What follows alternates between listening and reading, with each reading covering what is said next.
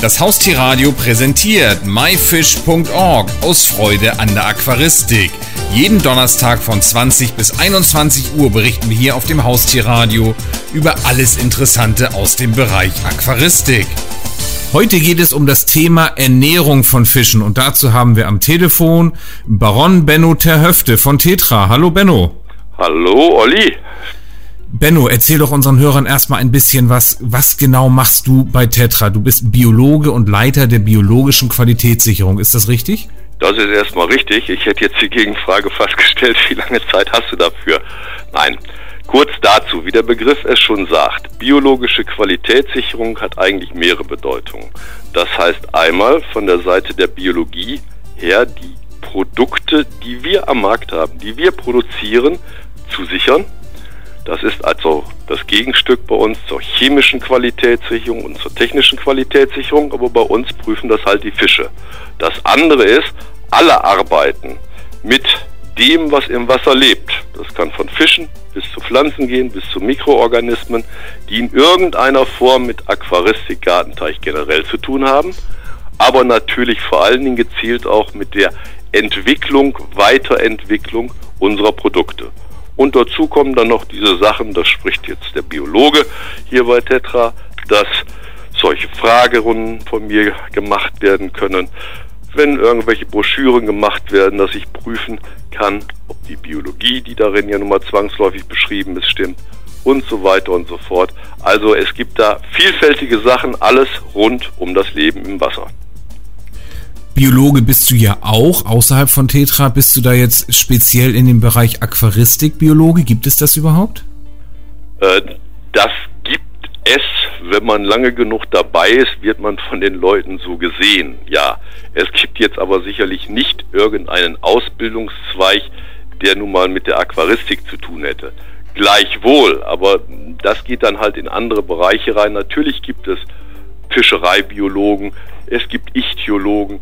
Ich höre das aber eigentlich gar nicht so gerne, weil Biologe, der hat da nämlich viel mehr Bereiche, die er abdecken muss, äh, ist eigentlich das bessere Wort, denn nur als Beispiel, ähm, nur mit Fischen sich auskennen, damit kann man nichts Gutes für ein Aquarium machen, auch nicht in der Natur, sondern da spielt halt alles andere mit rein. Von den Wasserpflanzen, von der Mikrobiologie, von der Wasserchemie und insofern ist dieser Allgemeinbegriff eigentlich viel angenehmer.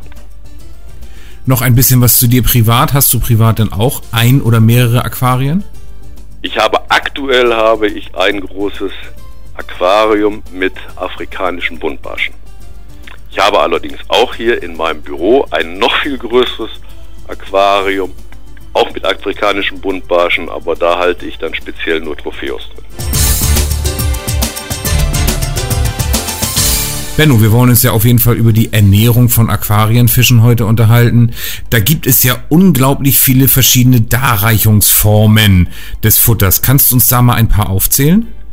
Ja, ich möchte da sicherlich voranstellen, ähm, es wird manchmal von den Leuten vielleicht eher so gesehen, die Darreichungsformen wären dafür da, dass der Fütternde, also der Aquarianer, es möglichst angenehm hat. Das ist vielleicht ein Teil, der dazukommt, aber das steht sicherlich nicht im Vordergrund. Denn die herkömmlichen Flocken, jeder Aquarianer kennt die, das ist das erste industriell hergestellte Fischfutter gewesen, ist der eine Teil. Da geht es nicht darum, ob sie gut für den Anwender sind, nein, sondern was man für die Fische reinpackt. Natürlich gibt es sogenannte Extrudate. Extrudate sind besser bekannt den Aquarianern als Sticks. Oder, wenn Sie damit immer noch nichts anfangen können, Sie kennen die alle, denn auch Erdnussflips sind Extrudate, aber viel besser ist da in die Richtung zu gehen, das, was man zum Beispiel fürs Müsli gebraucht. Auch das sind Extrudate. Es gibt aber auch Tabletten. Es gibt die sogenannten Crispfutter. Es gibt natürlich Naturfutter in den unterschiedlichsten Darreichungsformen. Leider kann ich den Begriff nur wieder sehen. Und naja, viele Zwischendinge, die noch dazugehören, wie Extrudate und so weiter und so fort. Wenn ich jetzt an meinen Hund denke, da gibt es ja im Endeffekt nur so zwei bis drei Darreichungsformen. Trockenfutter, Nassfutter und Frischfleisch. Warum gibt es denn jetzt beim Aquarium so viele verschiedene? Wofür sind die in Einzelnen gedacht? Ja, eigentlich hast du jetzt eine ganz, ganz wichtige Sache angesprochen. Du hast gesprochen von deinem Hund. Das ist richtig. Da kann man sich vorstellen, dass es da auch nicht ganz so viele Darreichungsformen gibt, dass man vielleicht auch nicht so viele unterschiedliche Dinge reinpacken muss, weil du sprichst ausschließlich von einer Tierart. Wenn wir alleine von Aquarienfischen sprechen, dann muss man sich einfach mal vor Augen führen, dass es in Deutschland im Handel bis zu 1000 verschiedene Arten gibt. So, und jetzt auch, um den Begriff Art nochmal dazu abzuklären. Das ist eben so, Fisch ist nicht gleich Fisch. Es ist genauso eine Gruppe, so eine Riesengruppe, wie die Säugetiere. Und wenn wir jetzt anfangen darüber zu reden, dass der Mensch ein Säugetier ist, dass die Kuh ein Säugetier ist, dass der Hund ein Säugetier ist, ich glaube, dann wird jedem klar, dass wir sehr, sehr schnell bei extrem vielen Darreichungsformen sind.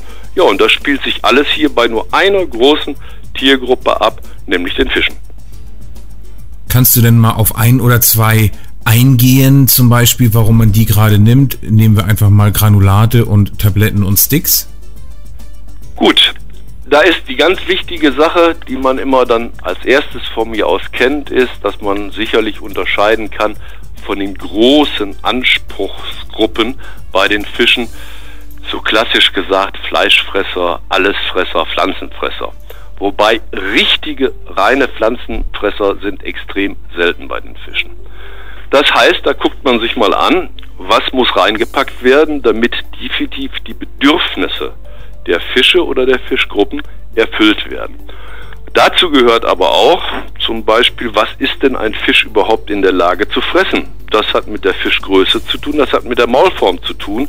Und da wird jedem Aquarianer sofort klar sein, dass natürlich ein kleiner Neon, sicherlich mit einem Stick, der so groß ist, weil er eben für ostafrikanische Zichliden zum Beispiel gemacht ist, natürlich nichts anfangen kann. Der könnte ein bisschen rumknabbern, aber mehr auch nicht.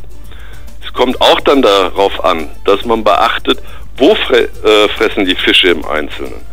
Von der Wasseroberfläche angefangen, über langsames oder über schnelles Absinken, bis natürlich zu den Bodenfressern. Und das wäre jetzt der Schlenker, wo wir dann jetzt bei den Tabletten sind. Das sind klassischerweise die Futterarten, die gezielt für die Bodenfresser, das sind übrigens nicht nur immer die Wälse, gemacht worden sind. Und dazu auch ganz klar gesagt, ja, das ist schon gut, dass man spezielle Futter dafür gemacht hat, weil der Begriff, der manchmal so flapsig bei Aquarianern genommen wird, wie ja die Wälse, ja, das sind ja so die Müllschlucker im Aquarium, die arbeiten die Reste auf. Ja, das tun sie denn, aber es wäre schon besser, für das Tier besser, wenn man sie eben auch mit dem genau ernährt, was sie denn brauchen.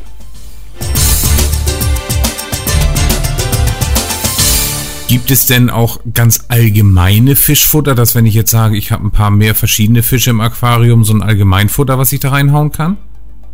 Ja, das gibt es sicherlich, denn klassisch ist sicherlich immer noch zu sehen das Gesellschaftsaquarium.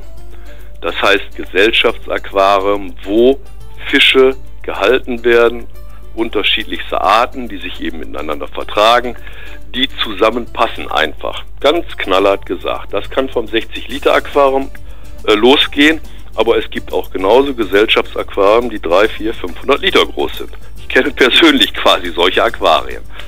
So, und naja, da wäre es unnütz, vielleicht sogar nicht zumutbar, wenn man da jetzt eine Galerie von 20, 30 verschiedenen Futterarten stehen haben müsste.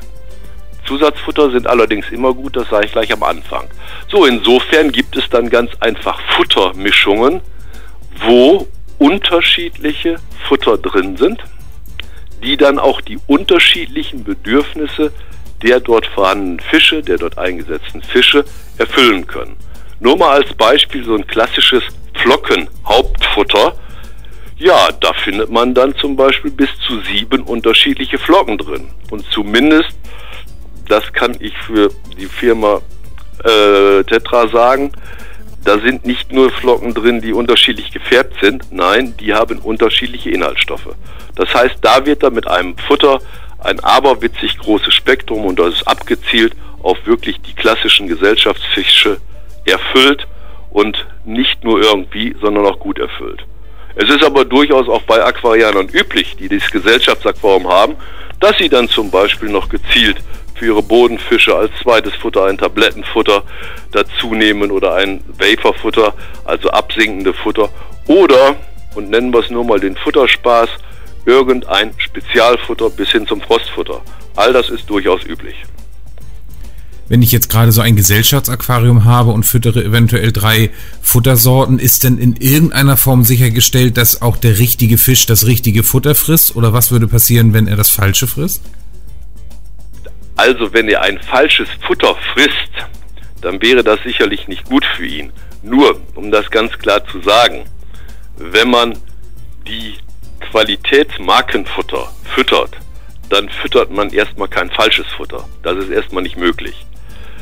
Es ist auch so, natürlich, ich lege jetzt einfach mal so den Begriff fest, die spezielle Flocke für den Pfl äh, Pflanzenfresser, die also erhöhte Anteile pflanzlicher Rohstoffe hat, oder von mir aus die Flocke, die farbverstärkende Carotinoide drin hat. Das sind Begriffe, die der Aquarianer durchaus kennt.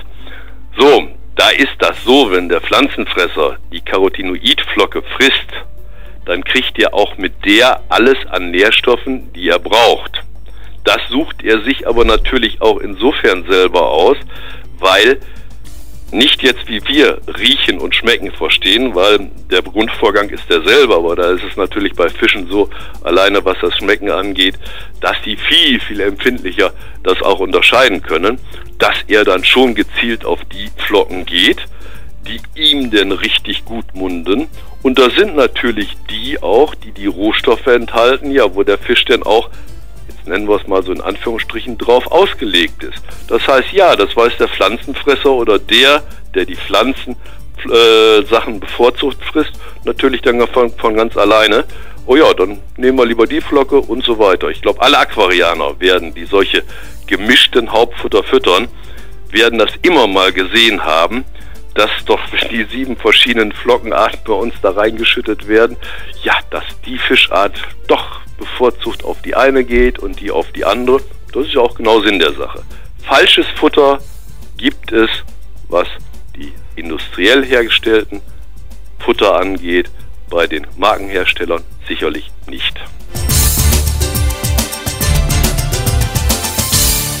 Was passiert eigentlich, wenn ich zu viel füttere? Werden die Fische dann alle übergewichtig oder geht dann das Aquarium irgendwann in Anführungszeichen mal kaputt, weil das Wasser umkippt und der Filter das nicht mehr schafft? Also beides und sicherlich noch viel, viel mehr. Äh, ich würde da definitiv sogar an erste Stelle setzen, äh, weil das wären die ersten negativen bzw. sehr schlimmen Auswirkungen, äh, dass eine, jetzt nennen wir es mal den Fachbegriff, restriktive Fütterung, das heißt zurückhaltende Fütterung, die auf jeden Fall niemals zu einer Überfütterung führt, dass das deshalb ganz klar angesagt wird, weil sonst extrem schnell natürlich die Gefahr äh, entsteht, dass das Wasser, ich nenne es jetzt auch einfach mal, schlecht wird. Das heißt also, dass Wasserqualitäten entstehen, die für den Fisch direkt, aber auch für das Gesamtsystem, und da muss man halt auch alle Mikroorganismen und die gesamte Mikrobiologie damit ja einbeziehen, die davon letztendlich nicht mehr vertragen werden kann etwas längerfristig, aber das heißt jetzt nicht unbedingt, dass das über Jahre geht und auch nicht viele Monate äh, gehen muss, ist natürlich auch das. Ja, da geht es dem Fisch denn nicht anders wie jedem Tier oder eben auch uns Menschen. Wenn man zu viel frisst, das sage ich jetzt mal nicht dem Menschen, ne? der Mensch würde zu viel essen, aber wenn das Tier zu viel frisst oder Fisch zu viel frisst, ja, dann legt er denn zu. Und das bedeutet auch, und da hängt sicherlich auch noch von der Futterqualität dann ab, dass einfach Fette eingelagert werden, mit denen nun der Fisch auch nicht ganz viel anfangen kann, die einfach da sind, die zum Beispiel äh, zu verfetteten Lebern führen und so weiter. Fette im Übrigen auch, die gar nicht so einfach denn vom Fisch, selbst wenn man ihm dann nichts mehr geben würde, abgebaut werden können, weil das sind eben oft die in Anführungsstrichen, aber das kennen auch die Leute von ihrer eigenen Ernährung, schlechten Fette, die langkettigen, die gesättigten Fettsäuren, ja, die lagert man ein. Aber so einfach kann dann der Organismus mit denen gar nichts mehr anfangen. Das ist ja auch so, warum es dann manches Mal so schwierig ist beim Menschen, diverse Fündchen, die man denn zu viel hat, wieder loszuwerden. Das heißt, ja, über Wochen ist es auch so, der Organismus des Fisches wird belastet und es kommt zu Verfettung und gegebenenfalls eben noch diversen anderen Problemen.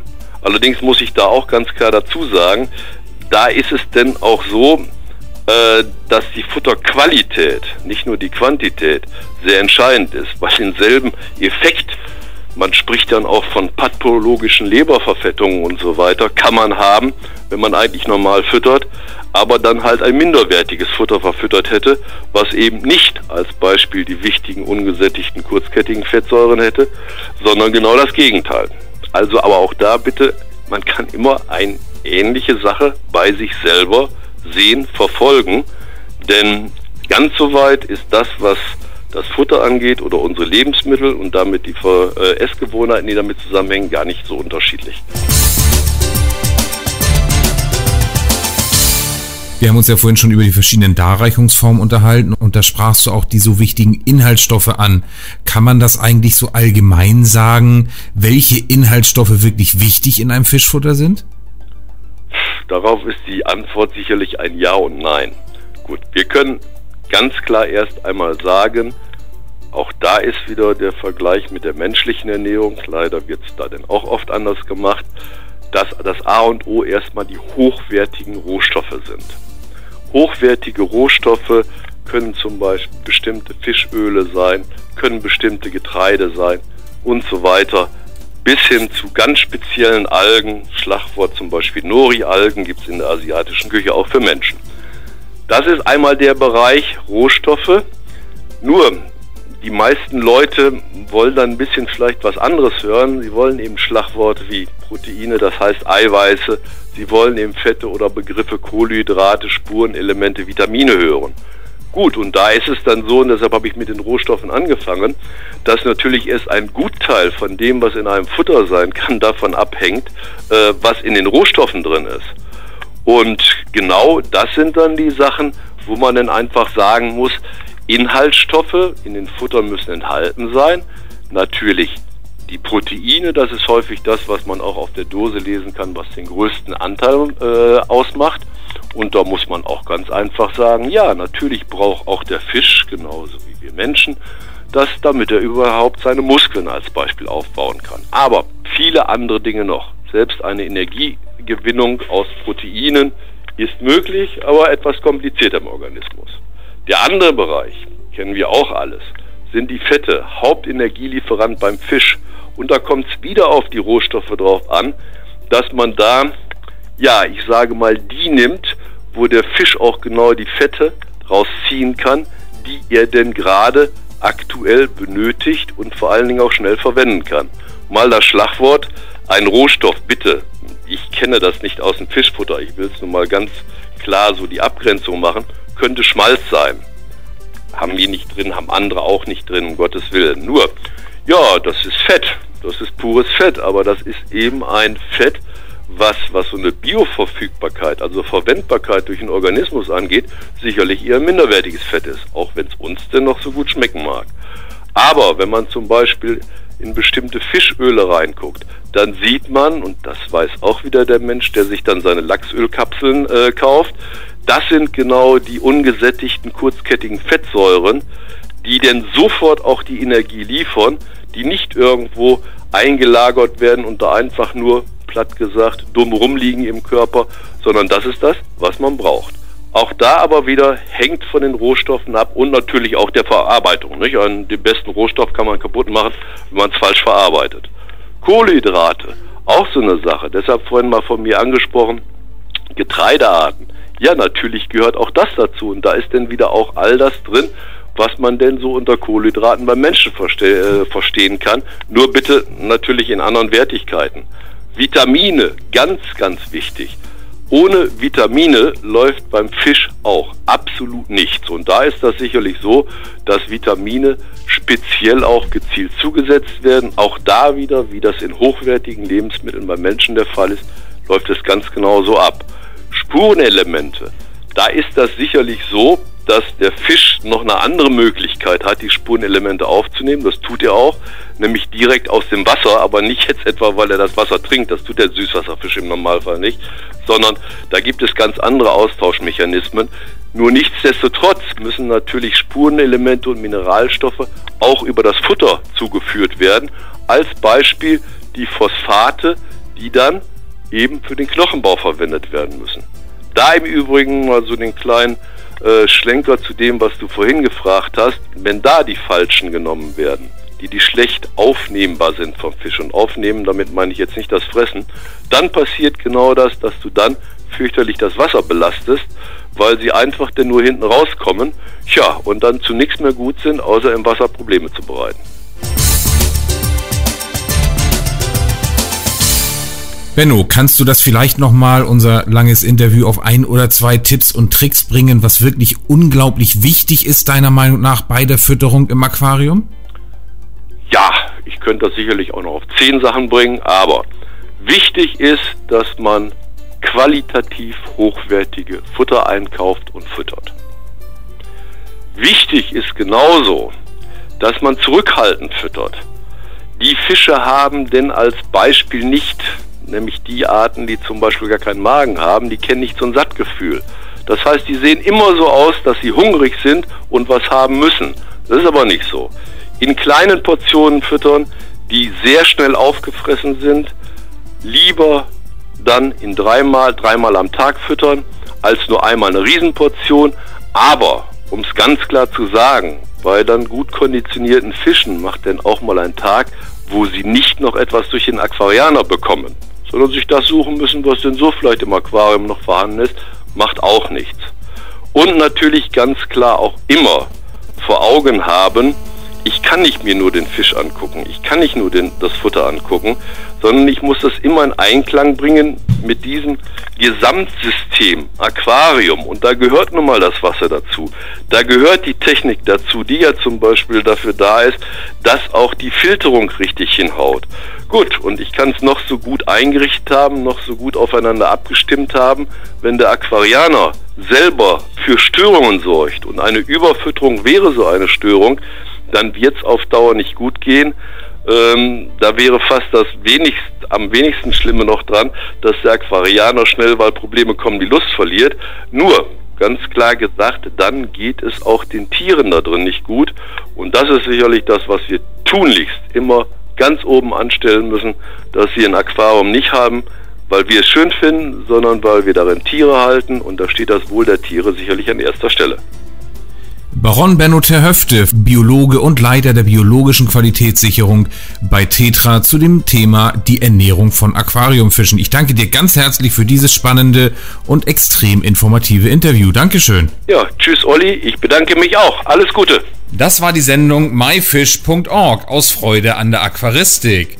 Die gesamte Sendung gibt es natürlich auch zum Nachhören und Downloaden unter www.haustier-radio.de, dann in dem Bereich Shows und myfish.org aus Freude an der Aquaristik. Eine neue Ausgabe gibt es hier auf dem Haustierradio wieder am Donnerstag um 20 Uhr.